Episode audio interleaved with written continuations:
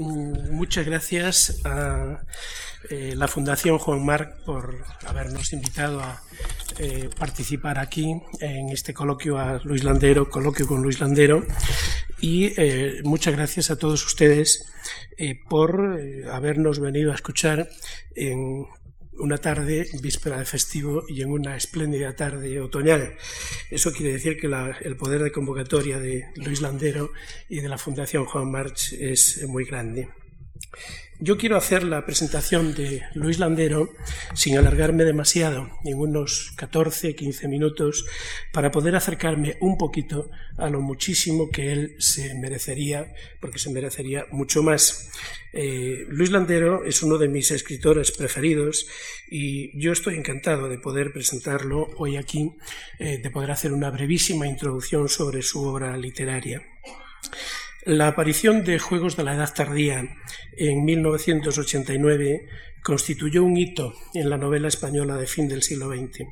Desde aquella ópera prima de insólita madurez, cada, nuevo libro de Landero fue recibido con garantías de calidad. Su primera novela concitó las mejores críticas, fue reconocida con premios importantes y se convirtió en uno de los mayores éxitos editoriales. El encumbramiento del autor se apoyó desde entonces siempre en sólidos fundamentos artísticos y siempre también su maestría literaria se ha nutrido de su voracidad lectora y de su pasión por la escritura. El encumbramiento de Landero, desde aquella primera novela hasta hoy, no ha desfallecido. Del gusto por oír y contar, y después por leer, pasó a la necesidad de escribir. Ya en Juegos de la Edad Tardía se unen su experiencia de la literatura oral y su asimilación de la mejor tradición novelística española y occidental. Esa herencia cervantina que se dilata con el Quijote pasa por Flaubert y Galdós y llega hasta Kafka y García Márquez. De Juegos de la Edad Tardía escribió García Posada que es un canto la imaginación como soporte de la existencia. Como Don Quijote, añado por mi cuenta, sus dos individuos otoñales juegan y sueñan con actitud de adolescentes. Gregorio Olías, oficinista de nombre kafkiano, inventa la impostura del poeta, ingeniero y músico Augusto Faroni, impostura amasada de sueños de infancia y elaborada según el modelo romántico de Lord Byron. Vencido en su existencia rutinaria, Olías se transforma en héroe de ficción y crea un mundo imaginario que llena su realidad vital, y en pleno siglo XX se acoge al modelo byroniano como Don Quijote lo hacía en su tiempo con el anacrónico ideal del caballero andante. Tras este afán late la quimera de la felicidad, nunca lograda por la esencial insatisfacción humana. Ya lo decía el abuelo de Gregorio, el afán es el deseo de ser un gran hombre y de hacer grandes cosas, y la pena y la gloria que todo eso produce. Y seguía diciendo a quienes le escuchaban, no permitáis nunca que se cumpla el afán, no pongáis los sueños al alcance de los niños para que nunca sean tan miserables como vosotros. He aquí la paradoja de la condición humana, la eterna insatisfacción de las personas por su capacidad de pensar y de soñar, que Rubén Darío expresó en su soneto Lo Fatal y que Landero ha novelado en un artefacto lúdico y poético en que la creación cómplice de un personaje de ficción por Olías y Gil es una metáfora de la creación de la novela por la colaboración entre autor y lector. Por ello, Juegos de la Edad Tardía es la plaza central del mundo imaginario de su autor. Caballeros de Fortuna, la segunda novela, desarrolla cinco peripecias que componen una historia en un pueblo extremeño en las postrimerías del franquismo y la transición política. Siendo quizás la novela menos representativa del Landero, hay en ella no pocas conexiones con el mundo imaginario del autor. La principal está en la visión quijotesca de Esteban con sus aspiraciones de hacerse rico y caballero para ponerse a la altura de la inalcanzable Sofía, y de cuño cervantino son la ironía y el humor, la parodia y la caricatura, y la visión grotesca de la realidad, que en sus desmesuras, en el erotismo reprimido y en la superstición recuerda el enfoque deformante de Valle Inclán. Y al mundo del autor al mundo genuino del autor pertenecen temas como la futilidad de los sueños, y su aplastamiento por la realidad, o recursos de la narración oral en una novela que está contada desde la plaza, donde se reúnen los observadores del lugar. El mágico aprendiz supone la vuelta del autor a sus obsesiones. Matías Moro coincide con Olías en que a ambos les llega la hora de la aventura en edad tardía. En ambas novelas, unos individuos de vida gris buscan otro modo de existencia. Las analogías son evidentes, pero hay muchas diferencias. Por ejemplo, en Olías se distinguen dos mundos, el real y el imaginario, mientras que los proyectos de Matías son reales. En el mágico aprendiz asistimos a una nueva búsqueda de la felicidad por medio de la quijotesca aventura de un oficinista cuarentón que, movido por el amor de una muchacha muy joven, empeña sus ahorros en la creación de una peregrina empresa. Matías observa a la gente, le gusta inventar eh, vidas e imagina otras vidas que él hubiera podido realizar. Cuando se consuma la derrota de los sueños, el resignado Matías afirma su creencia en que la felicidad es una cosa muy sencilla, dice él, y puede estar en cualquier parte, y no hace falta ir a buscarla lejos, lo cual muestra el autoengaño de quienes, como él, viven en el margen seguro de la vida, pero necesitan los cantos de sirenas, como señaló Fernando Valls en su reseña de esta novela. El guitarrista marca un cambio de rumbo, un cambio en el modo de novelar del autor. Pues aquí ha pasado de la narración en tercera persona a la primera del narrador y protagonista, que cuenta su vida soñada y vivida con experiencias literaturizadas del autor, entre ellas la de haber sido guitarrista, además de su deseo de hacerse escritor. El guitarrista es una novela de formación, Emilio, un aprendiz en un taller mecánico, acaricia el proyecto de ser guitarrista y escritor. Con ello se levanta un edificio verbal que mantiene la suspensión de la intriga hasta que al final se, desvanece la maraña de afanes. En el medio crece la quimera de Emilio, alimentada por personajes visionarios, contrarrestada por los embates de la realidad y destruida por el cruel desenlace de una nueva versión paródica de El curioso impertinente, otra muestra de homenaje a Cervantes.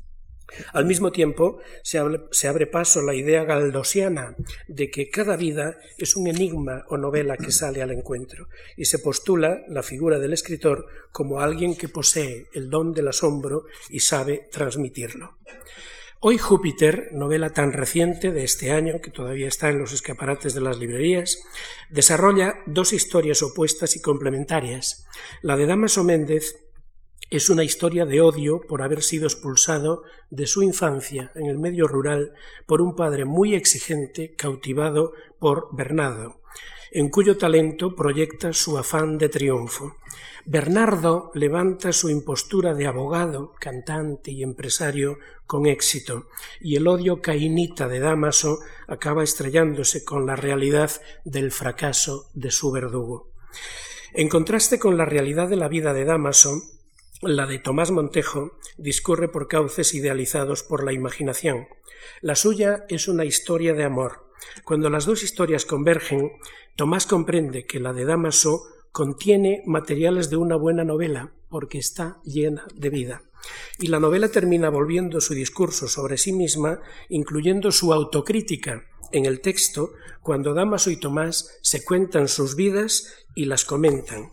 Esta dimensión metanarrativa se intensifica con el afán de Tomás por dar más importancia a la vida en su novela, aprovechando la tragedia real de Damaso frente a su propia experiencia de folletín y lecturas.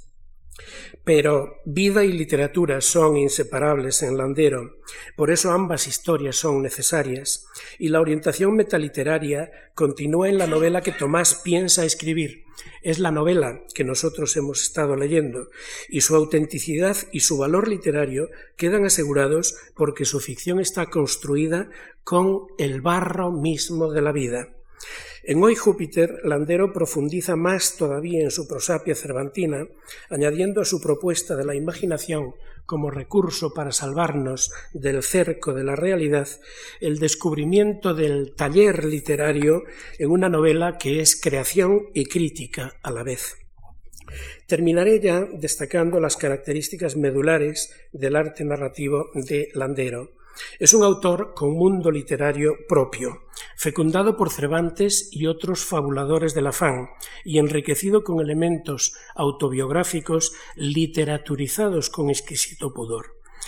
Su concepción de la novela se basa en la construcción del personaje, con su visión del mundo y su discurso apropiado. Sus personajes son antihéroes de fin de siglo, seres muy corrientes, representativos del común de los mortales que pugnan por trascender los límites de la condición humana. Encarnan estos personajes el eterno problema del ser humano condenado a la insatisfacción por su capacidad de soñar sin otra salida que la de astillar sus afanes contra la realidad. Y esta crónica de la, insatisfacción vital nos golpea con una moderna épica de la derrota en la cual se queman nuestras ansias. Por eso los libros de Landero también nos leen a nosotros. En su modo muy singular de interpretar el conflicto entre realidad y ficción se fundamenta el núcleo temático de su novelística, que podemos cifrar en una palabra muy polisémica, el afán. Ser ante todo uno mismo es la enseñanza que don Isaías transmite a Gregorio en la primera novela. Llegar a ser uno mismo, esa es la clave del misterio, dice Rodó a Emilio en El guitarrista. Dicho de otra manera, entre todas las posibilidades de vida latentes en cada persona, el afán puede ser algo así como la aventura del ser humano en la realización de un proyecto personal. Y en esta sempiterna derrota de la imaginación descubrimos las huellas del existencialismo literario y filosófico. Por eso las novelas de Landero nos parecen arcos luminosos que se encienden en la noche de nuestras vidas, poniendo el mundo real entre paréntesis. Y lo hacen con gracia y humor, y con un estilo propio, labrado en una prosa de factura clásica, fascinado por el poder y la belleza de las palabras, con el diálogo como medio para el desnudamiento de almas y la creación de nuevas realidades, en novelas caudalosas, con múltiples personajes y muchas anécdotas hilvanadas en una trama regida por el placer de contar y por el afán de llegar al corazón de sus lectores. Eh, Luis, no sé si mm, tenemos ahora que empezar el coloquio eh, mm, por darle pues naturalidad a esto. Yo no sé si quieres decir algo para asentir, disentir, debatir, rebatir lo que quieras de lo, que, acabo de, de, lo que acabo de decir. Gracias, Ángel. No, lo primero, pues de nuevo las gratitudes, ¿no? Por, pues por estar aquí, ¿no? Y por compartir, eh, en fin, este rato con, con todos ustedes y mesa coloquial con mi querido y admirado amigo Ángel, ¿no? Bueno, que ha hecho una cosa muy bonita, ¿no? Porque es un lector tan inteligente, tan sensible, tan generoso, que es el lector que uno quisiera tener siempre, ¿no? Yo casi, eh, Ángel, eh, bueno, dos cosas, ¿no? Que, que, me han gustado, que me han llamado la atención, sobre todo, diciendo que mi primera novela, la de juegos, es un poco la plaza de, mis otras novelas, ¿no? Eh, a mí me gusta un poco la imagen de la plaza como porque de algún modo un, escritor a veces, y se ha dicho muchas veces, eh, eh, no, tiene demasiados temas, sino que tiene unas cuantas obsesiones y veces hace variantes ¿no? en, torno, en torno a esas obsesiones. ¿no? Y igual que en la plaza confluyen diversas callejuelas. ¿no? Entonces yo a, a veces me a escribir una novela y digo, esta va a ser distinta. Pues no, eh, desemboco en la plaza siempre. Quiero decir que eh, siempre vuelvo de nuevo a esa idea que tú, que tú has, has, explicado muy bien del afán, de la insatisfacción y demás. ¿no? Y además yo he sabido que eh, si hubiera tenido el don de, en fin, de, la profecía, de saber qué es lo que iba a ocurrir en el futuro, yo hubiera anunciado una pentalogía con las cinco novelas, lo cual hubiera quedado muy bien, porque además creo que pentalogías ha habido, yo no recuerdo, igual ha habido alguna, pero no más. y entonces hubiera dicho, Luis Landero está escribiendo una pentalogía, ¿no? Entonces anunciaría el segundo tomo, el tercero, el cuarto, el quinto, ¿no? Eh, porque, porque es verdad que son, son, yo creo que son cinco, cinco novelas con muy emparentadas entre sí, ¿no? Sí, de haberlo sabido, hubiera titulado esto El Pentateuco de Luis Landero. ¿no? no y luego has dicho una cosa que, que, que yo creo que es que, que, de algún modo contiene eh, todo lo que es la literatura y el arte y en general lo que, lo que es el hombre, ¿no? que es la insatisfacción, ¿no? Porque bien se dice que, que se, se, se, se, escribe y uno hace cosas desde la insatisfacción. El hombre feliz no fantasea, ¿no? Como decía Freud y como, en fin, han dicho tantos otros, el hombre feliz es feliz. Vive. Vive, efectivamente, y con esto le vale. Siempre se, se, escribe desde la insatisfacción y desde la carencia, ¿no? Y, pero yo me pregunto, según hablabas, lo he apuntado aquí, insatisfacción, ¿y qué otra cosa si no es lo que se cuenta siempre? Eh, siempre se cuenta la historia de una insatisfacción, de alguien que, que, quiere, que quiere ir más allá, ¿no? Que quiere conectar con esos mitos como es la Torre de Babel, em, como es Ícaro, como es eh, Prometeo, como es tantos, ¿no? que quieren como trascender la, la, existencia humana. ¿no? Y creo que quien mejor ha definido esto es Cervantes en el Quijote, ¿no? que, bueno, que efectivamente acertó a darle una forma canónica de una vez para siempre. ¿no? En realidad no me he sentido muy a gusto eh, redactando estas notas porque eh, que tienen un título, es Lectura cómplice, que es el título que tiene en el boletín de la, de la Fundación.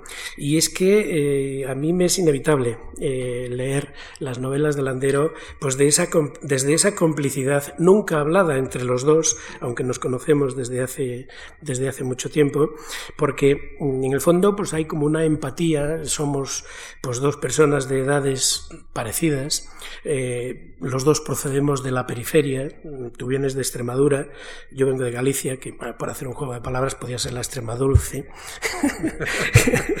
eh, los dos procedemos de un origen rural, eh, los dos hemos recalado de profesores de bachillerato en Madrid, aunque luego he puesto te ha pasado a la escuela de, de arte dramático, e incluso hay otro punto de de semejanza que te va a sorprender en el afán. Lo que para ti fue el afán, o lo que es el afán en tus novelas, para mí fue el ansia. Yo recuerdo haber leído, haber oído muchas veces a mis mayores, a mis padres, por ejemplo, eh, esto de hay que tener ansia, o que tenga ansia no duerme. Creo que no hace falta traducirlas, ¿no? Hay que tener ansia. El que tiene ansia eh, no se duerme, ¿no? Entonces, leyendo estas novelas, pues en el fondo, pues eh, iluminan el transcurso de la vida. Pero bueno, también hay diferencias, diferencias pues muy notables, ¿no? La más importante es que tú has escrito unas novelas espléndidas y yo no. y hay, y hay otras diferencias eh, que son menores y por ahí voy a empezar, mira, para darle un Pero hemos, leído, hemos leído libros maravillosos. Hemos leído libros maravillosos, efectivamente, porque, eh, bueno, mm, también se junta esa triple condición en nosotros, ¿no? Eh, los dos somos lectores, los dos somos profesores de literatura, y bueno, tú eres escritor y yo crítico literario, pero en el fondo son tres modos de mm, encarar la, la literatura. Y en ese sentido, yo quería que hablases de, en tu caso, cómo conviven los tres. Es decir, cuando el, escritor trabaja, ¿dónde está el profesor? ¿Ayuda? ¿Estorba? ¿Qué dice el lector? Eh, porque supongo que no siempre es pacífica o, muy armónica esa convivencia. No, no, sí, es verdad, sí. Es verdad que, bueno, compartimos muchas cosas, ¿no? Y entre ellas, pues, pues el hecho de que uno es profesor es es lector y es escritor. Que eso en algunos casos es muy armónico. Por ejemplo, ser ingeniero de caminos, canales y puertos, pues es una cosa que está muy bien. Y no, y no, y no hay contradicción entre, entre esto, ¿no? Mm, pues es el mismo ingeniero, ¿no? Es como, pero es un poco como la Trinidad, ¿no? Que son tres pero es uno. Pero siendo profesor, escritor y lector, eh, a veces se lleva fatal entre ellos, ¿no? Porque, por ejemplo, hay libros que le gustan al escritor pero no al lector. Y hay libros que le gustan al profesor. Germán por ejemplo, que le gustó al escritor en tiempos, ahora le gusta, por ejemplo, al profesor, por solidaridad con sus alumnos, ¿no? Germán es muy para jóvenes, o por lo menos ciertos libros suyos, ¿no? Eh, Galdós, por ejemplo, le gusta mucho al lector, pero no tanto al escritor. Joyce, por ejemplo, le gusta al escritor, pero no le gusta al lector. Bueno, yo creo que todos podríamos hacer, ¿no? Eh, podríamos hacer combinaciones y ver cómo, cómo esto ocurre. Me imagino que a ti te pasado lo mismo, porque como profesor... Sí, efectivamente. efectivamente. Habrá libros que te gustan como profesor y, y otro lector y, y, y, se vive en ese conflicto, ¿no? Lo que pasa que es verdad que cuando uno... Creo que lo contaba el otro día, ¿no? En la conferencia. ¿Quién escribe la conferencia? El escritor o el profesor. Bueno, el profesor ayuda, ¿no? Pero a la hora de escribir yo creo que el escritor se tiene que quedar solo, ¿no? Me parece. Lo que pasa es que el lector siempre está en uno mismo. Por eso cuando a uno le pregunta, ¿y, y, tú para quién escribes? Hombre, pues yo escribo, ¿para quién escribo yo? ¿Escribes para los demás? Joder, escribe el escritor. El escritor escribe para sí mismo. Pero, pero es que uno también es lector. Y en la medida en que es lector, uno también escribe para los demás, porque el lector también está ahí, colaborando y, ¿no? Y, y, entonces la cosa no, no es tan fácil escribir. Uno escribe para sí mismo, pero sin querer, el, el, el, pues colabora, ¿no? El, el, ¿cómo se dice? El lector, ¿no? Y uno un poco pues, también escribe para ser... No lo sé, no lo sé. Sí, no, efectivamente, eso pasa, nos ha pasado a los dos como Yo profesores, sí. por ejemplo, en lo que coincidimos pues a la hora de explicar en clase un autor que a uno no le gusta y, bueno, pues pones el interés máximo para... Pero eso eh... de que tú eres, tú eres de, de pueblo, yo soy de pueblo, y que vinimos, ¿no? Los dos, y que tú conociste la ansia que es una palabra... Yo le había oído el ansia siempre eh, en, en, cuestiones de comer. Cuando alguien coma lo veis, qué ansia, con qué ansia. Pero yo no, no lo había oído. Es bulimia. Pero igual es muy gallego esto, no sé. Es que no estoy muy seguro de que la palabra ansia tenga exactamente la equivalencia la entre fan. gallego y castellano. Sí. Eh, no sé si, porque la palabra ansia es castellana también, ¿no? Además claro. de gallega. Y no, no estoy seguro de que la equivalencia sí, sea. Para, desde luego, mis connotaciones no son las mismas, ¿no? No son las mismas. Pero bueno, tú citabas eh, que los dos venimos del mundo rural y y pues en el fondo nuestro primer aprendizaje de la literatura es un aprendizaje en la literatura oral. Es decir, todos hemos oído cuentos de niños. Yo recuerdo en mi niñez en, en Galicia, oyendo pues cuento yo que sé, de lobos, de aparecidos, de marineros, de emigrantes. Eh, por ejemplo, por dar un dato, para mí de niño, eh, La Habana o Buenos Aires estaba mucho más cerca que Madrid. Madrid quedaba lejísimos. En cambio, La Habana o Buenos Aires estaban al lado, el, el tío que había eh, venido por allí, ¿no? Sí, sí. Entonces, es una pena que toda esa sabiduría popular se vaya y, y, en ese sentido los dos somos miembros de generaciones últimas sí. que han recibido un legado de sus mayores y que nosotros no hemos podido transmitir a nuestros, claro. a nuestros hijos porque no nos han dejado, es decir, porque o no hemos sabido, pero lo cierto es que hemos sido vencidos pues, por la televisión, por internet y, y por mil otras cosas. ¿no?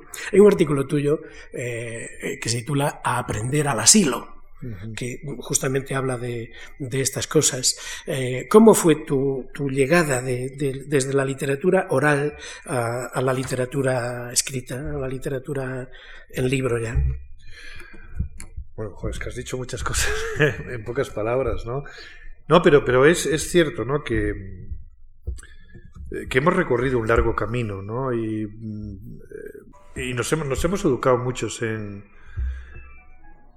las historias orales, ¿no? Eh, las historias orales y además eh, a través de las historias orales uno no solamente no solamente carga sus alforjas con la fantasía, sino también con la música, el idioma. Uno se impregna sobre todo con la música, el idioma. Y por eso a veces cuando se enseña gramática en las escuelas Habría que decir que la gramática es como una música, es como una música que se sabe. Entonces, cuando se ha oído hablar y sobre todo hablar bien, porque el hablar bien se ha perdido un poco, ¿no? Se ha perdido mucho, yo diría, ¿no? Porque hubo una época, ¿no? En, cuando Juan de Valdés decía que escribo como hablo, es que hablaba muy bien. Y entonces cuando Cervantes escribe y efectivamente como habla, es que hablaba muy bien. Y entonces el paso del lenguaje oral al lenguaje escrito, pues era muy próximo y era muy, muy sencillo. Y lo fue hasta no hace mucho, ¿eh? Yo diría que hasta los años 30, 40, etcétera, cuando los medios de comunicación empiezan a imponer un, un, sistema un poco estándar, ¿no? Pero creo que tanto Ángel como yo vivimos esos tiempos en que escuchábamos eh, historias y junto con la historia nos llegaba la música, el lenguaje, ¿no? Y luego efectivamente el paso del mundo rural al mundo urbano en, en España, en la España de los años 50, 60, eh, fue una experiencia fundamental y hay cantidad de escritores, me acuerdo de eh, los leoneses, Luis Mateo, Merino, Llamazares, me acuerdo de Muñoz Molina, eh, que otros, bueno, seguro que hay más si pensáramos, ¿no? Que precisamente han sido, son de pueblo y en algunos casos hijos de campesinos, como es mi caso, ¿no? Y entonces hemos recibido un legado, como tú decías, que es el legado de la cultura campesina, que es, alguien decía, John Berger, decía que la mayor tragedia cultural del siglo XX es la extinción de la cultura campesina. Porque es una cultura milenaria, pero es una cultura que no está codificada, está encomendada a la transmisión oral, ¿no? Y entonces esa cadena se ha roto. Nosotros, nosotros, Ángel y yo, somos los últimos. Porque nuestros hijos son urbanitas ya. Entonces nuestros, nuestros padres nos transmitieron a nosotros esa difusa, esa difusa eh, mm, sabiduría ¿no? milenaria, hecha de, pues, de, fin, de todo tipo de elementos que no, no voy a enumerar, ¿no? Pero e, eso evidentemente se, se, pierde, se pierde, inevitablemente se pierde. Y en ese artículo de aprender al asilo, yo decía, mire usted, para aprender vaya usted al asilo y hable con los viejos que todavía le pueden transmitir algo y todavía se puede, puede usted ser el eslabón perdido, el eslabón, el eslabón ¿no? para, para esto, ¿no?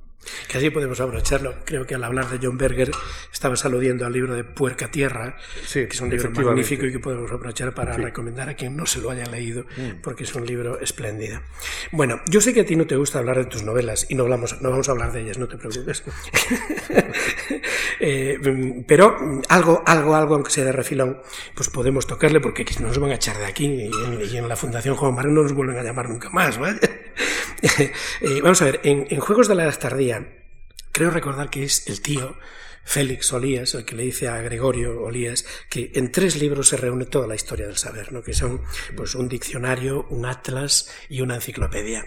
Eh, mi eh, pregunta es que estaría completo el bagaje si a eso le añadimos pues, lo que los clásicos llamaban recado de escribir, es decir, eh, pues, hoy un ordenador o un papel y un bolígrafo para que el escritor pudiese tener una vida pues, razonablemente apacible. Lo digo porque es bueno contar que la primera novela de Luis Landero se publicó en 1989 cuando ya él rozaba los 40 años. Eh, creo que no los habías cumplido todavía, pero estabas muy cerca. Y son, fueron muchos años de paciente escritura, varias versiones. Y es bueno contar esto en, el estado actual del sistema literario español, donde hay tanto escritor veinteañero a veces que vaya pidiendo anticipos millonarios o, no digamos ya con la gente literaria eh, bajo el brazo. Eh, ¿Cómo recuerdas aquella labor de gestión estación de Juegos de la Edad Tardía? Eh, vamos a ver. pues, pues, bueno, yo eh, durante un tiempo viví en una especie de, de, feliz soltería literaria. Porque era autor de. Escribía frases, escribía trocitos de novela, escribía cosas que sabía que, que no eran definitivas. De algún modo estaba. Pues yo empecé a escribir con 15 años, empecé a escribir poemas, como casi siempre ocurre, ¿no? Eh, luego me pasó la prosa, en fin, porque bueno, eh, eh, ¿Qué estaba diciendo? Se me santo al cielo. No, la, el periodo de gestación. No, no, sí, el periodo de, gestación. Sí, sí, sí. No, sí, no, y entonces, eh, sí, no, yo vivía, como decía así, lo de la feliz soltería literaria. Vería felizmente soltería, porque no tenía que hacer obra todavía. Incluso yo miraba en, en las en las solapas de los era, escritores era, digo, era, bueno, Alejo Carpentier escribió su primer novela con 45 años. Digo, bueno, ya tengo tiempo. ¿no? Fulanito escribió con tal edad. Bien, bueno, en fin, eh, Lampedusa escribió una sola novela con 50 y muchos, casi 60 años. Digo, anda, que no hay tiempo. Porque en el fondo tenía miedo de ponerme a prueba. Porque yo tenía una vocación, y, y sigo teniéndola, literaria muy fuerte, ¿no? Y entonces tenía miedo de no, de, de, no poder darle forma a ese mundo que había en mi cabeza, ¿no? Yo tenía un mundo pululante, ¿no? De, de criaturas, de cosas, de acciones, de personajes, de pasiones, y de algún modo quería darle forma a todo esto, ¿no? Y bueno, todo es cuestión de uno aprende, pues aprende de todo, aprende leyendo, aprende escribiendo, aprende equivocándose. Escribí la novela, hice dos versiones en primera persona, no me funcionó la primera persona. Eh, luego, bueno, pues pasé a la tercera, me peleé con la novela durante, la dejé incluso durante un año, la abandoné por completo entre hasta que luego pasé a tercera persona y de pronto como que de pronto se, se no sé eh, todo apareció como muy fácil no Y el periodo de gestación fue una lucha desdichada y feliz, como es la escritura. A mí me hace mucha gracia, ¿no? Dicen, escribir es un placer. No, escribir no es, necesariamente un placer en el sentido puro del término. Eh, y, o, escribir es una, angustia perpetua. Mire usted tampoco. Escribir es como la vida, es una cosa agridulce, ¿no? La felicidad forma parte del dolor, el dolor de la felicidad, y, y así es la cosa, ¿no? Y bueno, pues y esa fue la historia, pero pues, tampoco sabría. En el fondo me recuerda eh, lo que me contó un día Albert Boadella, con que coincidí una vez. Yo lo conocía de, de, de hacía mucho tiempo, pero una vez aquí en Madrid, yendo a ver una obra de Joglars, era al final ya de todo, y estaba él al final en unas butacas libres con un cuadernito tomando notas, ¿no? Entonces me acerqué a saludarlo y me dice algo que se me quedó grabado. Eh, Albert Boadella, que es un señor que está ya en la plenitud de su madurez teatral vaya. Y me dice, noto que me falta la dulce insensatez de cuando era joven. Ah, bueno, claro. de, de, de, la juventud, de la no responsabilidad, ¿no? Es decir, es esa feliz soltería literaria. Es verdad, es, es, eso, joder, qué bien dicho está lo de Albert Boadella, yo lo creo que sí. Porque yo creo que casi todas las, las, las actividades que hacemos en la vida, a veces hacemos, en palabras de, bueno, de filósofo, con más empeño que deleite. Y hay que buscar un equilibrio entre el empeño y el deleite, es decir, entre la responsabilidad y la irresponsabilidad. Un exceso de responsabilidad es malo para todo, para todo. Creo que es malo porque un exceso de responsabilidad nos coarta, no, nos acobarda, nos, ¿cómo se dice? Nos, eh, joder, nos pone rígidos. Sí, nos, nos arroja demasiado. Exactamente, sí. Nos, y un exceso de irresponsabilidad, lo mismo. Adorno, el, el filósofo alemán, tiene un, un, unas cosas muy bonitas sobre, sobre esto. Y debes encontrar ese equilibrio entre responsabilidad y responsabilidad. Eh, está muy bien. Yo tengo la sensación de que escribí eh, juegos con bastante irresponsabilidad. Y tengo la sensación de que mi segunda novela, Caballero, lo escribí con un punto de responsabilidad que le sobraba, ¿no? -huh. Tengo la sensación, no lo sé. Pero el encontrar eso y eso que dice, el, el buscar, el, el, encontrar esa inocencia, ¿no? Y el escribir con esa libertad con que uno escribe cuando, cuando no está prometida la palabra éxito, que esto sería una palabra que también convendría no hablar ella, ¿no? Cuando no, no hay éxito, cuando nadie te conoce, cuando nadie espera nada de ti, cuando vas, en fin, esto es, es estupendo. Pero bueno, quizá también en esto hay muchos espejismos, ¿no? Yo, eh, todo lo que digo también me gustaría ponerlo un poco entre comillas, porque esto, la vida es complicada. Bueno, quizá eso, el, el, ese dificilísimo equilibrio entre ese sí. eh, ímpetu libre de la juventud y la responsabilidad de, de, del, del, ya adulto, pues sea lo que se llamamos la madurez del escritor, ¿no? Esa cosa tan difícil de, de definir que, que, que, no podemos ni, ni siquiera ajustar pues ni en años ni en, ni en nada, cada cual llega a ella cuando llega, ¿no? Eh, vamos a pasar eh, a otra cosa y quizás sea la, la cuestión más delicada, eh, pero bueno, tú si no quieres contestar, no contestes y desde luego prometo que una sola palabra tuya bastará para que pasemos de puntillas y nos vayamos a otra cosa. Eh, voy, el, el, voy, a referirme a ello rápidamente. El, el, tema del padre en literatura es un motivo literario de siempre, es decir, no es de ahora ni del siglo XX, es muy viejo, es de siempre. Quizá en el siglo XX se exacerba mucho y desde luego llega a una cumbre extrema con Kafka, ¿no? Eh, muchos libros de Kafka, sobre todo la famosa carta eh, al padre. Pero en la novela española actual, por ejemplo, el último libro de Juan Cruz, Ojalá Octubre, o el último libro de Muñoz Molina, El viento de la luna, o incluso la recientísima novela de Juan José Millás, eh, El mundo, siempre aparece ahí en la figura del, la figura del padre. En tus novelas, desde la primera, sobre todo en la primera, eh, pues hay una transfiguración literaria con tantísimo pudor como yo no recuerdo haber leído en ningún otro escritor. Eh, esa relación del autor con el, eh, con el padre. Eh, al final, al final eh, pues como tú has dicho o escrito en alguna ocasión, ya recuerdo en el prólogo que le pusiste a Juegos de la Edad Tardía, el padre se ha convertido en el principal o uno de los importantes motivos literarios de tu, de tu creación. ¿No crees que al menos parcialmente un poquito ha realizado el afán? No, desde luego, vamos. Sí, sí, es que la relación con mi padre fue muy... Esto ya es entrar en biografías y cosas. Pero, pero es verdad que mi padre es una de mis musas principales, ¿no? Y Mi padre quería que yo fuera abogado, que fuera médico, porque era campesino, ¿no? Y quería que yo ascendiera de clase social y que fuera, pues que fuera alguien en la vida, ¿no? Aunque un buen artesano, un buen, no digamos ya tener una carrera, ¿no? Esto era un mundo, entonces a mí me creó un mundo mítico, el mundo urbano, el mundo de, de, la gente de letras, de, de, los abogados, de los médicos, eh, eh, todo este mundo, ¿no? Y entonces yo tuve una relación realmente tormentosa con él, porque yo recuerdo que cuando yo tenía casi la primera pregunta que él me hacía cuando yo tuve esa razón es ¿qué quiere ser de mayor? Esto me lo preguntaba con cinco años. Toro. Y con seis, ¿qué quiere ser de mayor? Y, o sea, era, entonces, claro, eh, no sé, instituyó en mi vida una especie de género épico. ¿Qué quiere ser de mayor? Me mandó interna a un colegio en Madrid Aclaré donde estoy con millas, por cierto. Eh, eh, no sé, bueno, hizo, hizo un enorme esfuerzo económico para que yo fuera alguien en la vida. Y yo le, le, fallé por completo, porque luego emigramos a Madrid y yo eh, fuimos a vivir a la Prospe, el mismo barrio de Millas, donde transcurre el mundo, ¿no? Y bueno, ahí estuve y tal. y, y, yo era una especie de golfillo de barrio en esos tiempos porque no me gustaba estudiar, a mí lo que me gustaba era el tabaco rubio americano, las chavalas, el cine negro, eh, las motos, la música, a mí me gustaba todo esto, ¿no?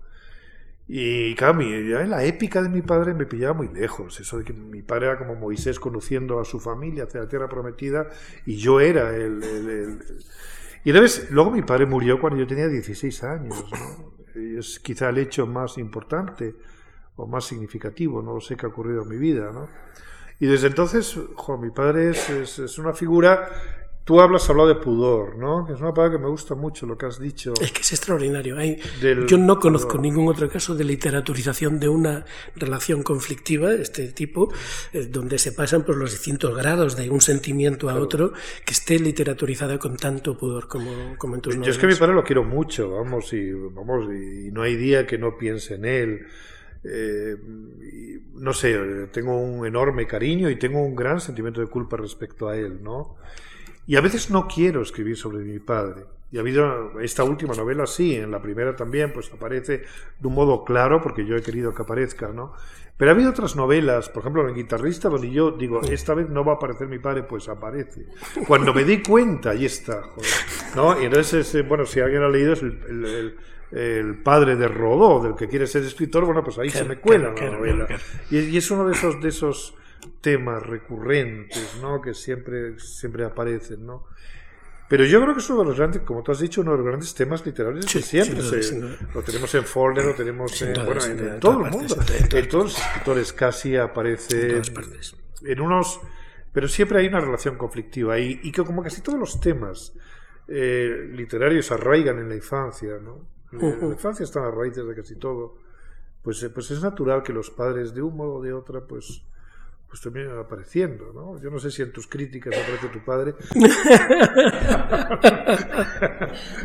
Pues no, supongo que no, pero a lo mejor, a lo mejor inconscientemente sí que me gustaría que a él le gustasen, ¿no? Me gustaría que le gustasen, en el fondo, pues también de una u otra manera, sí. Bueno, de aquella primera novela, de Juegos de la Tardía, pues pasaste en nada de tiempo es que nosotros hemos recorrido la historia de la humanidad en 40 años. Ya lo creo. hemos pasado de la Edad Media al siglo XX en 40 años, claro. mucha gente de nuestra generación se la ha hecho de noche en el camino, en tanto, en tanto recorrido, ¿no?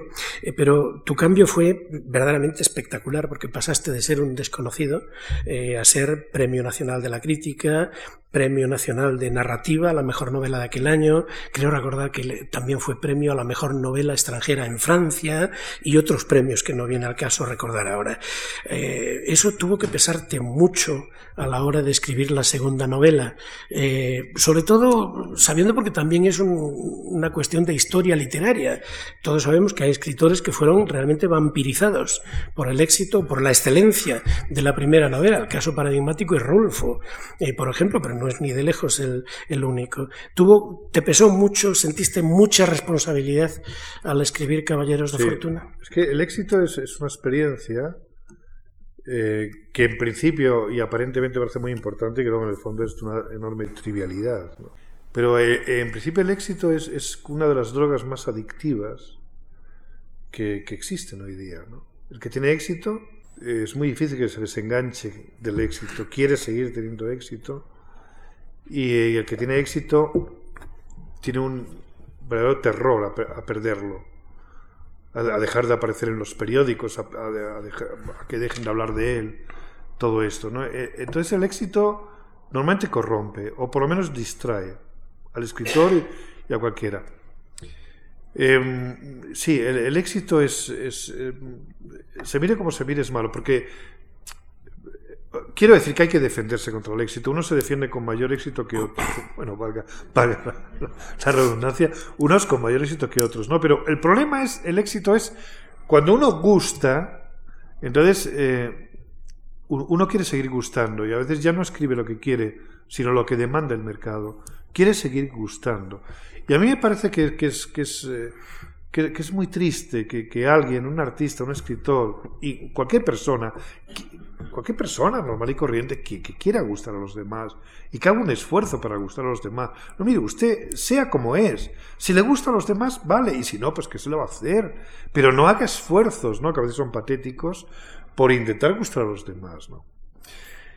Yo, afortunadamente, eh, no he caído ni muchísimo menos en esto, sino que siempre he escrito lo que... Además, que no me queda más remedio. Quiero decir que yo soy de los escritores que sota caballo y rey. Quiero decir que escribo sobre, sobre los temas obsesivos que tengo y, y, no sabría hacerlo de otra manera, ¿no? Pero, pero con mi segunda novela sufrí esa cosa. Los ingleses tienen un premio a las segundas novelas cuando la primera ha tenido éxito, como son muy finos eh, para percibir ¿no? Eh, los movimientos sociológicos y demás, tienen el premio a segundas novelas cuando la primera ha tenido éxito. Y yo sí que sí que sentí la presión esta.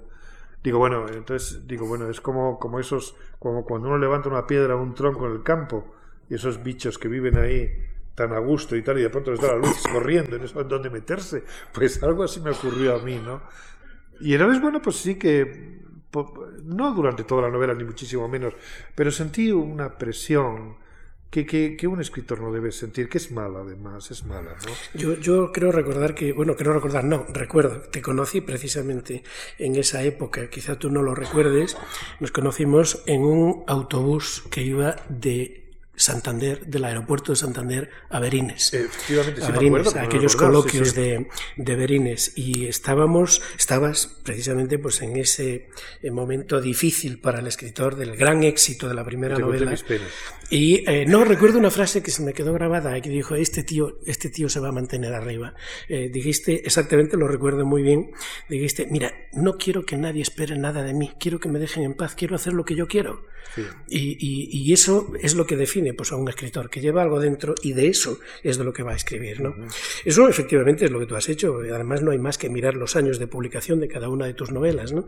Una regularidad de cuatro o cinco años, más o menos, va apareciendo una novela. Y ante ese caso, yo siempre recuerdo una idea de Follner, en, en, alguno de sus textos autobiográficos, que él decía que un día había reparado en que pensando en su mundo de, del sur, de Estados Unidos, el mundo pobre, eh, él decía, decía, pensé en que mi mundo era digno de tratamiento literario y me di cuenta de que yo no iba a vivir bastante para agotarlo como tema literario. Pues yo, salvadas todas las diferencias, creo que ese es eh, tu caso también. Es decir, hay una unidad y una coherencia entre tu novelística. Mira, te voy a dar un dato, eh, que mm, obviamente tú puedes recordar la primera parte, pero no conoces la segunda. En, en el verano del año 92, tú y yo coincidimos en un coloquio en Salamanca eh, para estudiantes norteamericanos. Y lo recuerdas, ¿no? Tú estabas hablando, pues, pues de ese mundo, ¿no? De las posibilidades de vida latentes en cada persona, que luego, pues, unas se realiza y otras no, ¿no? Eh, pero bueno, está ahí, pues, esas posibilidades latentes de vida. Y entre el público estaba don Francisco Ruiz Ramón, el gran especialista en el teatro español de, de, bueno, de todas las épocas, ¿no? Y eh, Francisco Paco Ruiz Ramón eh, pues te preguntó aquello de, bueno, ¿y esto qué relación tiene con los ex futuros unamunianos? En la reseña que mm, casi diez años más tarde Ricardo Senabre hace de tu novela El mágico aprendiz, habla de los ex futuros unamunianos sin tener ningún conocimiento el uno, el uno del otro. Y eso es lo, pues, lo que evidentemente manifiesta claramente pues, la coherencia y la unidad literaria de, de ese mundo. Es una unidad con la que yo quiero romper ya. ¿eh? siempre, siempre digo, ahora estoy escribiendo una, novela, estoy empezándola, pero bueno, la tengo ya muy, muy madura, ¿no? Pues yo siempre tengo mi hoja de rutas a la hora de escribir las novelas, ¿no? Y bueno, eh, y, pienso que, que, que, va a ser distinto, que la pentalogía, ¿no? pentalogía se dice, de cinco pentalogía, sí, La pentalogía ya ha acabado, ya como que he saldado cuentas, he saldado cuentas con, con todos esos demonios literarios, ¿no? Que, que, me han perseguido como arpías, bueno, como arpías y como euménides, ¿no? Para bien y para mal, ¿no? Y, y entonces ya, de algún modo pienso que voy a romper, y es verdad que voy a romper, y mi próxima novela será distinta, pero será distinta a pesar de lo mismo. Eh, será distinta porque quizá explore otros temas, porque quizá, pero uno no puede escapar a su mundo ni puede escapar a su estilo. Uno, uno eh, está de como uno es lo que es, ¿no? Y la vida es muy breve y el arte es muy largo, como decía Horacio, ¿no? Eh, y entonces bastante tiene uno, ¿no? Con intentar explorar un poco las, en fin, las obsesiones que uno tiene, todo ese mundo tan vasto eh, y aún más vasto porque está porque porque tiene el añadido imaginario del pasado, ¿no? Porque el pasado no es lo que uno recuerda, sino lo que uno recuerda más lo que uno imagina, ¿no? Y entonces hay tantas cosas que hacer, tanto que escribir, tanto que mirar, que uno dice, jo, y la vida tan breve, ¿no? Y uno, bueno, pues... Eh, pero bueno, es lo que hay. Me así. Eh, a, partir de esa novela, precisamente, el, el, mágico aprendiz, creo que es de todas las novelas tuyas la primera en la que se habla de Madrid explícitamente, ¿no?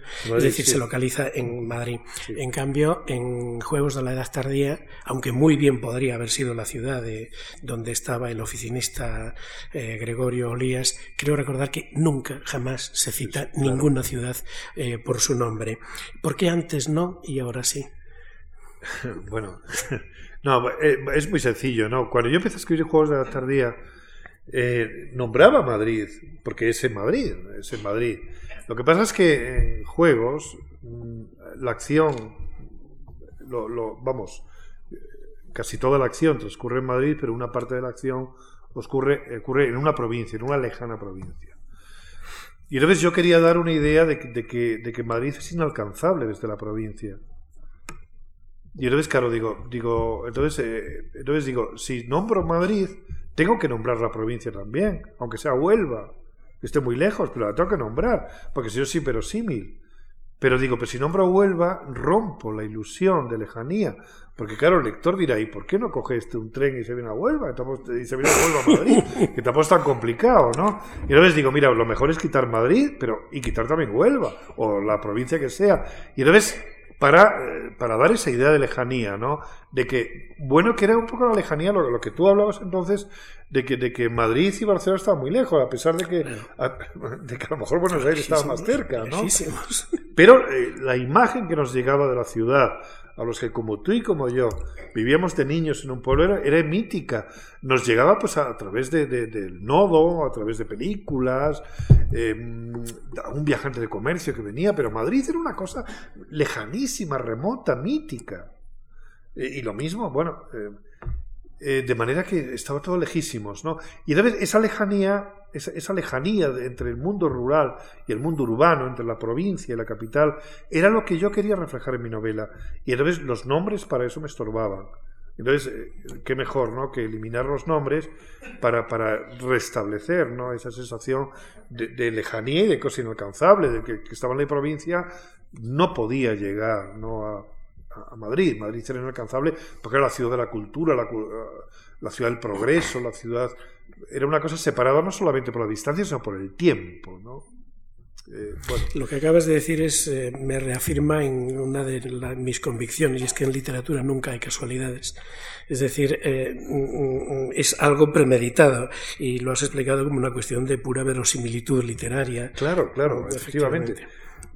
Es así. Yo creo que hay que perder un poco el respeto a la verosimilitud literaria porque a veces es su majestad la verosimilitud. Y yo creo que a veces los escritores les rendimos excesiva pleitesía a la verosimilitud y a veces llega una patada a la verosimilitud.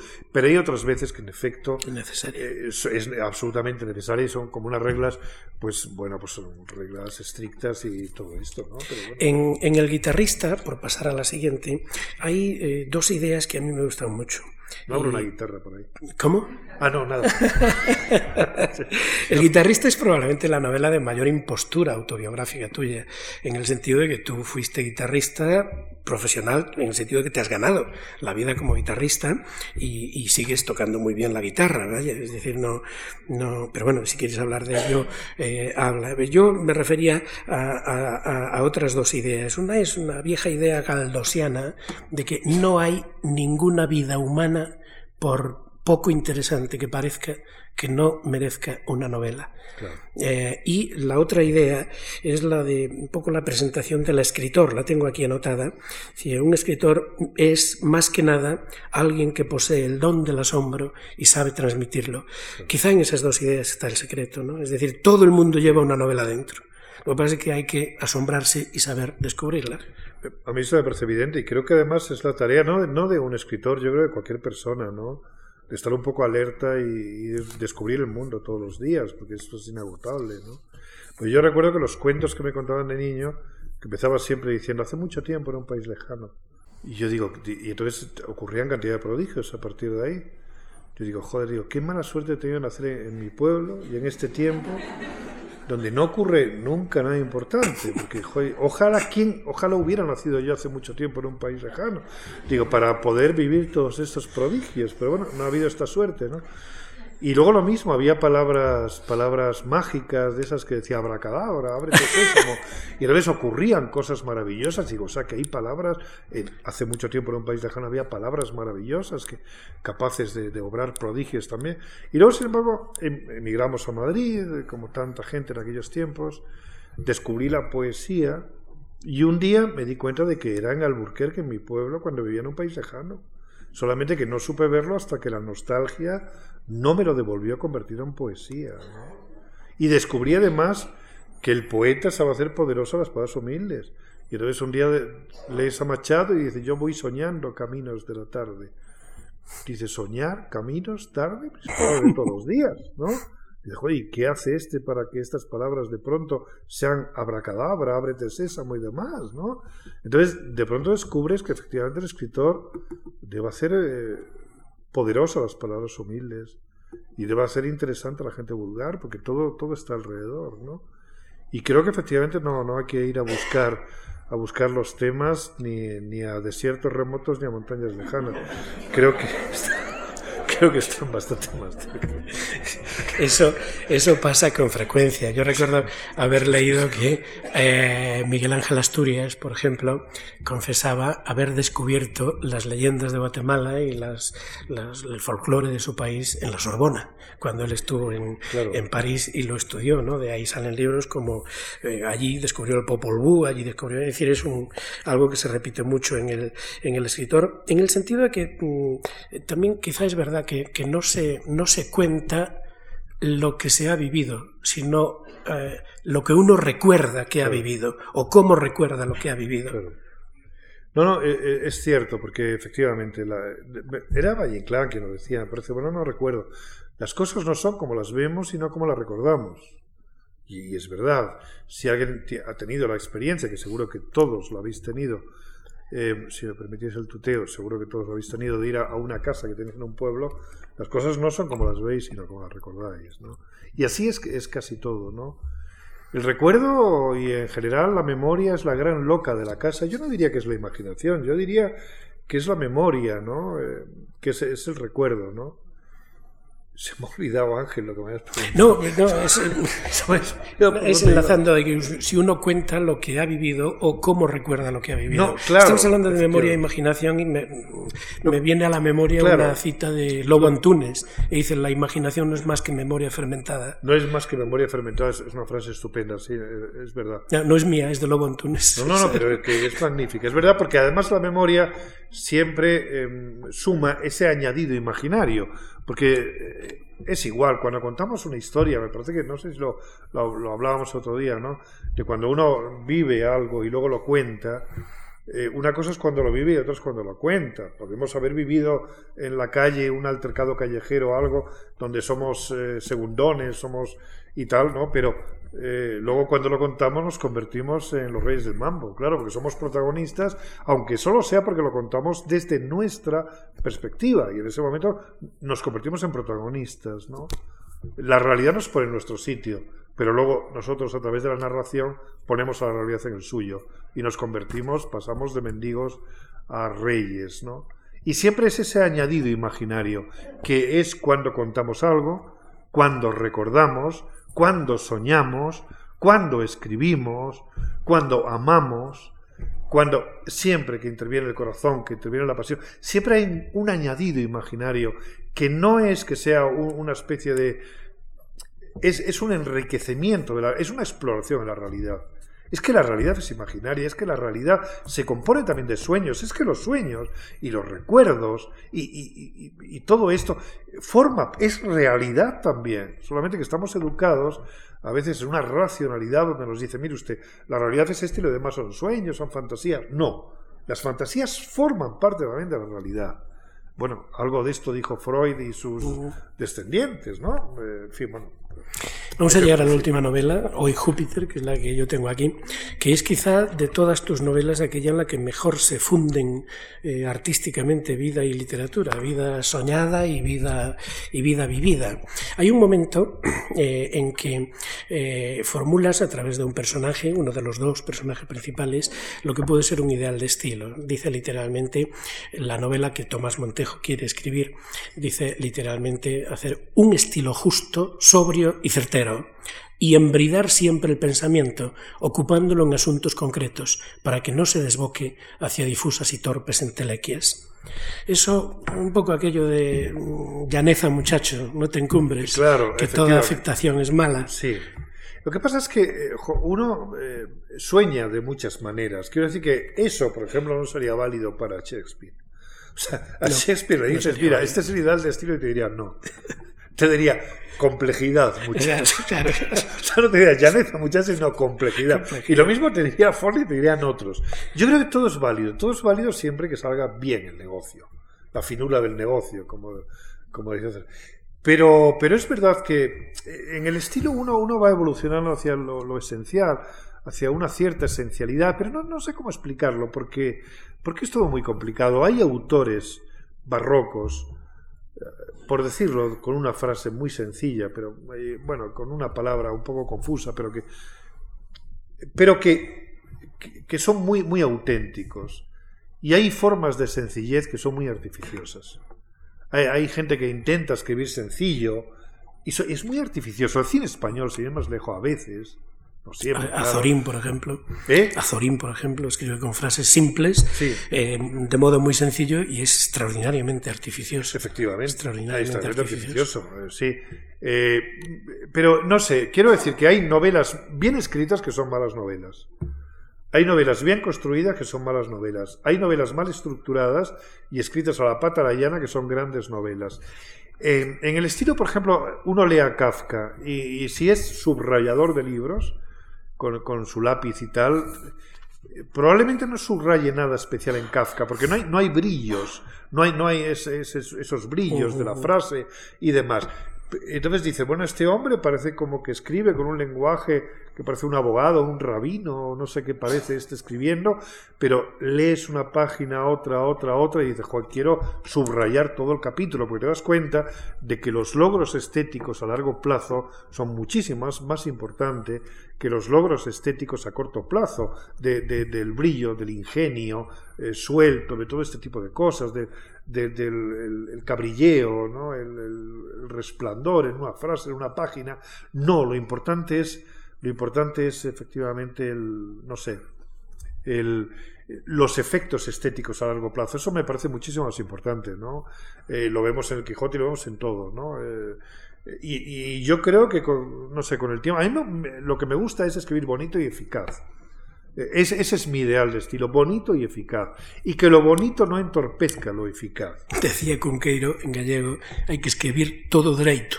Todo, efectivamente, eh, todo derecho, efectivamente. Una, eh, todo derecho. Todo derecho, todo, claro que sí. Todo bueno, derecho. Cunqueiro es un caso estupendo, porque Cunqueiro, que es, es un maestro del estilo, pero a su vez uno le dan ganas de subrayar, pero es que una frase te lleva a otra y a claro, otra claro, y a otra, claro. y entonces lo lees y, y efectivamente todo, todo derecho, todo derecho. Sí, sí. Ya que hemos llegado a la última novela, estamos llegando ya al final del coloquio, me doy cuenta de que mmm, tú has escrito sobre todo novelas, pero no te has prodigado eh, publicando cuentos.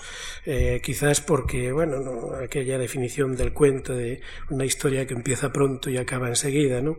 El afán no cabe en un cuento.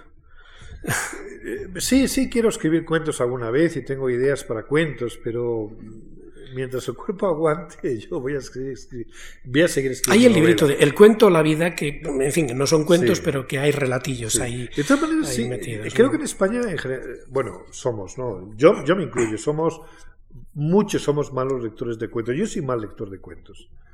Eh, y creo que lo que me pasa a mí nos pasa a muchos, ¿no? Y, eh, y en España es verdad que no hay una tradición de, de lectores de cuentos. Eh, a mí me da mucha pereza empezar un cuento. Porque luego se acaba enseguida, como tú dices. Y luego y hay que volver. En tanto que en una novela haces el esfuerzo inicial y a lo mejor luego te dura muchas páginas, ¿no? Y me gustan mucho los cuentos, claro que sí, pero soy perezoso porque me cuesta entrar uh -huh. en ellos, ¿no? Pero tengo una deuda pendiente con los cuentos con, y también con el teatro, ¿no? Y, y, quizá alguna vez, lo que pasa es que, bueno, lo que decía Horacio, ¿cómo decía en latín, cómo se dice? Ars breve vita, vita ¿cómo era? Ars breve vita longa. Esto, pues esto. Pero bueno, saber lo que se pueda, ¿no? Saber lo que se pueda. Eh, en ese libro que citaba yo ahora, Entre líneas, el cuento La vida, eh, tú parafraseas aquel verso de Antonio Machado, se hace camino al andar, en el sentido de se hace relato al escribir, ¿no? Sí. Eh, y bueno, por aquello de que las cosas nunca salen como uno piensa, ¿cómo es tu relación con tus personajes? ¿Cómo te liberas de ellos cuando acabas una novela? ¿Cómo te despides de ellos después de haber convivido eh, con ellos en paz o en conflicto? Sí, bueno, está, está, eh, no, no, sé si voy a contestarte exactamente, pero ya que has hablado de los personajes, te diré que para mí lo más importante de una novela es un personaje. Personajes un poco como la plaza central, claro, como decías claro. antes, de la novela. A lo mejor hay otros que parten de otras, de, de no sé. Pero eh, para mí lo más importante es un personaje. Del personaje sale todo. Si, cuando yo tengo un personaje digo, jo, tengo casi la novela. Y de hecho, cuando uno consigue crear un personaje interesante, todo lo que cuente sobre ese personaje, todo lo que cuente será interesante. ¿Qué es lo que pasa con el Quijote? En el Quijote, ¿cuántas veces Don Quijote y Sancho no tienen aventuras, sino que charlan? Yeah. Y decimos, por favor, seguid charlando. No hace falta que aparezca nadie, que no, que no hace falta ni molinos, no. Seguid hablando, nos da igual. Pero no, pero no dejéis de hablar. La gracia ¿no? es extraordinaria. Porque son personajes, y lo mismo pasa, por ejemplo, Guardián del Centeno, ¿no? Eh, eh, eh, Salinger consigue crear un personaje estupendo y, podía seguir hablando y hablando y hablando y todo lo que ese personaje nos dice nos parece interesante. Entonces, un personaje interesante hace interesante una novela. Y creo que esto es así. Sin embargo, un argumento interesante no necesariamente da lugar a una buena novela. Lo que hace buena novela es el personaje. Argumento puede haber un argumento muy bueno, y de hecho los bestsellers suelen tener argumentos muy buenos, y puede haber novelas muy malas. Pero es muy difícil, yo diría imposible, encontrar un bestseller con un personaje muy bueno. Yo no, no claro, son personajes planos completamente. Siempre. ¿Eh? Son siempre son, personajes sí. planos. Entonces, para mí lo claro. más importante son los personajes, ¿no? Claro, eh, y me relaciono con los personajes. Personaje redondo, un personaje esférico, sí. con mil recovecos, con pliegos, matices. Claro, es lo que le da. Y del personaje sale todo, porque un personaje actúa. Pues ya tenemos la acción. Un personaje actúa en un tiempo y un espacio. Pues ya tenemos el tiempo y el espacio. Naturalmente un personaje actúa y un día le ocurre algo como en los cuentos de niños, o sea, había una vez una princesa y un rey que tenía dos hijos y tal, uno era muy tal, eran muy guapos todos, y el niño está esperando, ¿qué es lo que está esperando el niño? Que se concrete el relato, que diga, y un día, entonces al niño se acelera el pulso, ¿no? Eh, esto es así, ¿no? Y lo mismo pasa a un personaje, un día le ocurre algo, pues ya tenemos el conflicto. Porque entra en conflicto con el mundo, consigo mismo, etcétera. Luego ya tenemos los elementos de, la narración. O sea, del personaje sale todo, es un poco la, el núcleo de donde salen todo, todo, este tipo de cosas. El guardián de la plaza. El guardián de la plaza, Bueno, esto nos acerca al final ya. Yo, por mi parte, voy a, a, terminar porque te voy a dar paso para que tú no regales los oídos con un texto inédito. Pero sí que quiero decir algo que no digo de casi ningún escritor, bueno, sí lo digo, pero de muy pocos, que Luis Landero es un es un autor que nunca ha publicado una página insulsa. Y eso se puede decir, creo que me sobrarían dedos de, de las dos manos. Es un novelista de raza y la prueba de ello es que su obra literaria está concebida por un autor de la máxima envergadura, equiparable a cualquiera, incluidos todos. Tengo aquí espigadas una respuesta a una vieja entrevista que encontré para elaborar estas notas y son todo lo que voy a decir es cita literal para que ustedes conozcan al escritor que concibe esta obra eh, literaria. Tú a esa respuesta, hablando de tu, cuál sería tu ideal de estilo, decías, a mí me gustaría escribir con la naturalidad y la gracia con que escribía Cervantes, con la potencia verbal de Shakespeare y de Joyce, con el tono salmódico y obsesivo de Faulkner, con la capacidad para matizar de Proust, con la sencillez y la transparencia de Stevenson y con la gracia y la inventiva verbal de Valle Inclán.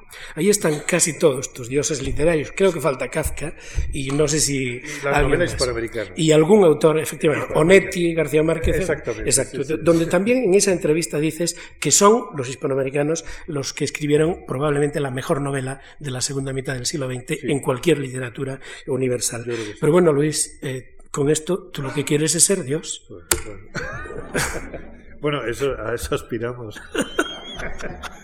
Lo que pasa es que, bueno, está, está, está crudo.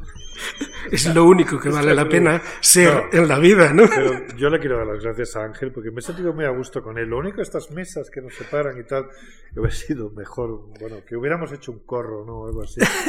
Pero bueno, yo me he sentido. No, yo te di las gracias, Ángel, porque me, has, me has ido llevando, ¿no? Porque aquí el que ha llevado la conversación es Ángel, que es un maestro en esto, y me ha ido llevando por terreno propicio me ha ido llevando por buenos caminos. No, las gracias te las doy yo a ti por haber contestado siempre. Bien, entonces, eh, ¿hemos terminado ya? Te toca. Entonces, eh, leo, leo, por tanto, unas, unos, unos inéditos. Que se, bueno, vamos a ver. Eh, esto está todo escrito a mano y de un modo un poco farragoso. Saca las gafas, por cierto. Y porque yo escribo mucho, tengo, tengo muchas, muchos cuadernos donde escribo por escribir, sin, sin, sin afán de, de hacer obra. No, escribo pues por escribir, por poco lo que se me ocurre. Escribo a abuela pluma, aquí está, está esto escrito a pluma, y donde no hay, no hay tachones, sino que lo escribo tal cual. A veces esas ideas las aprovecho para novelas, para cosas, pero sobre todo me gusta escribir. Pues me gusta escribir, pues, bueno, pues ¿qué, vas a hacer esta mañana? Pues escribe, como todas las mañanas, ¿no? Y a veces, bueno, pues son cosas... Eh, no es autobiográfico, ¿eh? a pesar de, que yo le llamo diarios o a estos cuadernos, que yo tengo muchísimos cuadernos. No, no, no son autobiográficos. Y por supuesto no es autobiográfico, no, no va a pensar nadie que lo que digo aquí es, son cosas de tal. Es del 3 de mayo de 2003 y dice así. Vamos a ver, espero no trabucarme en la, en la lectura, porque eso está escrito a mano y demás. Últimamente mi mujer se ha vuelto más y más sigilosa o quizá era esto una cualidad suya, de siempre, que tú no supiste observar o que no se te reveló hasta ahora. Ahora ocurren cosas de una extraña dulzura, cosas raras que en la juventud hubieran sido golpes que te modelan y forjan el carácter, pero que a estas alturas son apenas un motivo más para la resignación, para el escepticismo. No hay más que verlo. A veces me levanto con objeto de consultarle algo a mi mujer, la llamo, la busco por toda la casa y no está. Se fue sin avisarme. Al ratito oigo su mínimo deambular por una habitación remota. ¿Dónde estabas? que te busqué y no te vi. Y ella aquí, dice, y el eco repite, ¿dónde si no? La casa tiene quizá pequeños espacios donde la realidad no llega en toda su crudeza, espacios en los que uno no repara, espacios vírgenes que la mirada no colonizó aún. Ocurre en casi todos los lugares y hay gente con un especial don para detectarlos y habitarlos. Quizá depende de la disposición de los muebles, de la entrada y distribución de la luz, de los hábitos que han creado las idas y venidas de los moradores, o sencillamente que igual que hay gente que pasa desapercibida, lo mismo pasa con ciertos mínimos espacios, humildes, huraños, o que se defienden de ser ocupados, tornándose vagamente inhóspitos, y nada más que eso, designios de la naturaleza que el, que el hombre de momento no está llamado a percibir. En esos lugares es donde mi mujer se embosca a veces. Tú la llamas y puede que el sonido llegue hasta ella, pero también puede que no. Desde allí quizá las palabras cercanas se confunden con los rumores de la calle, o una extraña indolencia mueve a no responder, cosa por otro lado nada rara, porque cuántas veces hemos sentido todos la tentación y el placer de no contestar a quien nos llama con voces llenas de cariño, no comparecer ante el amor. He ahí una poderosa razón para el silencio. Y si a eso unimos el sufrimiento que el hombre suele causarle a la mujer, veremos que el hallazgo y la ocupación de esos pequeños lugares mágicos donde uno está salvo, como en ciertas casillas del parchís, haya correspondido a las mujeres, a la intuición femenina, que a falta de otra épica ha conquistado territorios inexplorados del ámbito doméstico. En estos pensamientos ocupo mis socios de varón. Soy un ser reflexivo. Me gusta poner la mirada en, en lontananza leer a los filósofos, elaborar sentencias, seguir el curso de una idea hasta su disolución final. En casa suelo vestir con bata y zapatillas, y no digo esto como añadidura extravagante o cosa frívola, sino porque, a pesar de mi indumentaria y de mis hábitos, soy un ser en extremo ruidoso. ¿Cómo puede ser esto? No lo sé. Hay en torno a mí un misterio que hace ya tiempo que he renunciado a descifrar. Haces mucho ruido, me dice mi mujer. ¿Ruidos yo? No te puedes imaginar lo ruidoso que eres, porque fue ella quien me hizo reparar en mi condición sonora. Uno, ya se sabe, a sí mismo se conoce bien poco. Tu cara, por más que te sea familiar, te es en el fondo extraña. Si ante el espejo y con la mano en el corazón te preguntas, ¿ese soy yo? Verás que aun diciendo que sí, el tono está sustentado en el terror metafísico de la obviedad. Dirás que sí, pero tu alma temblará ante la evidencia. Lo mismo pasa con el nombre. Soy fulano, decimos para presentarnos, como si el nombre añadiera al verbo algo más que el aditamento de un cascabel, de un sonajero. El problema es ese, que si dices soy, ya estás perdido, porque ¿qué vas a añadir a lo que ya de por sí es ir demasiado lejos? Una temeridad semántica y poco más. Yo soy Ambrosio. Ustedes juzguen el tamaño de tal delirio. Si digo todo esto, y podía alargarme mucho más, es para volver a decir con mayor enjundia que ni yo mismo soy consciente de mi condición sonora. Al parecer hablo solo, quiero decir que pienso en alto y me embravezco con el discurso o incurro en lamentaciones y denuestos. Al escribir mis sentencias, con el ardor rasgo el papel, y al buscar en la mesa rotuladores y bolígrafos para encuadrar o subrayar, aparto libros y cuadernos y provoco derrumbes y blasfemo.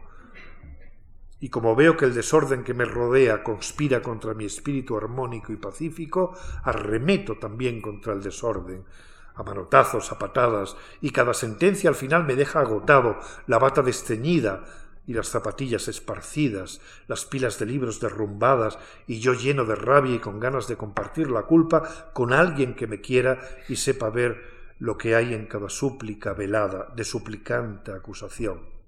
Si no hablo en alto al pensar, mis manos o mis pies se encargan entonces de la banda sonora, o golpeo rítmica nerviosamente algún objeto, o con los pies llevo el compás. El pensamiento entonces parece todo él un grupo musical que interpreta una salsa.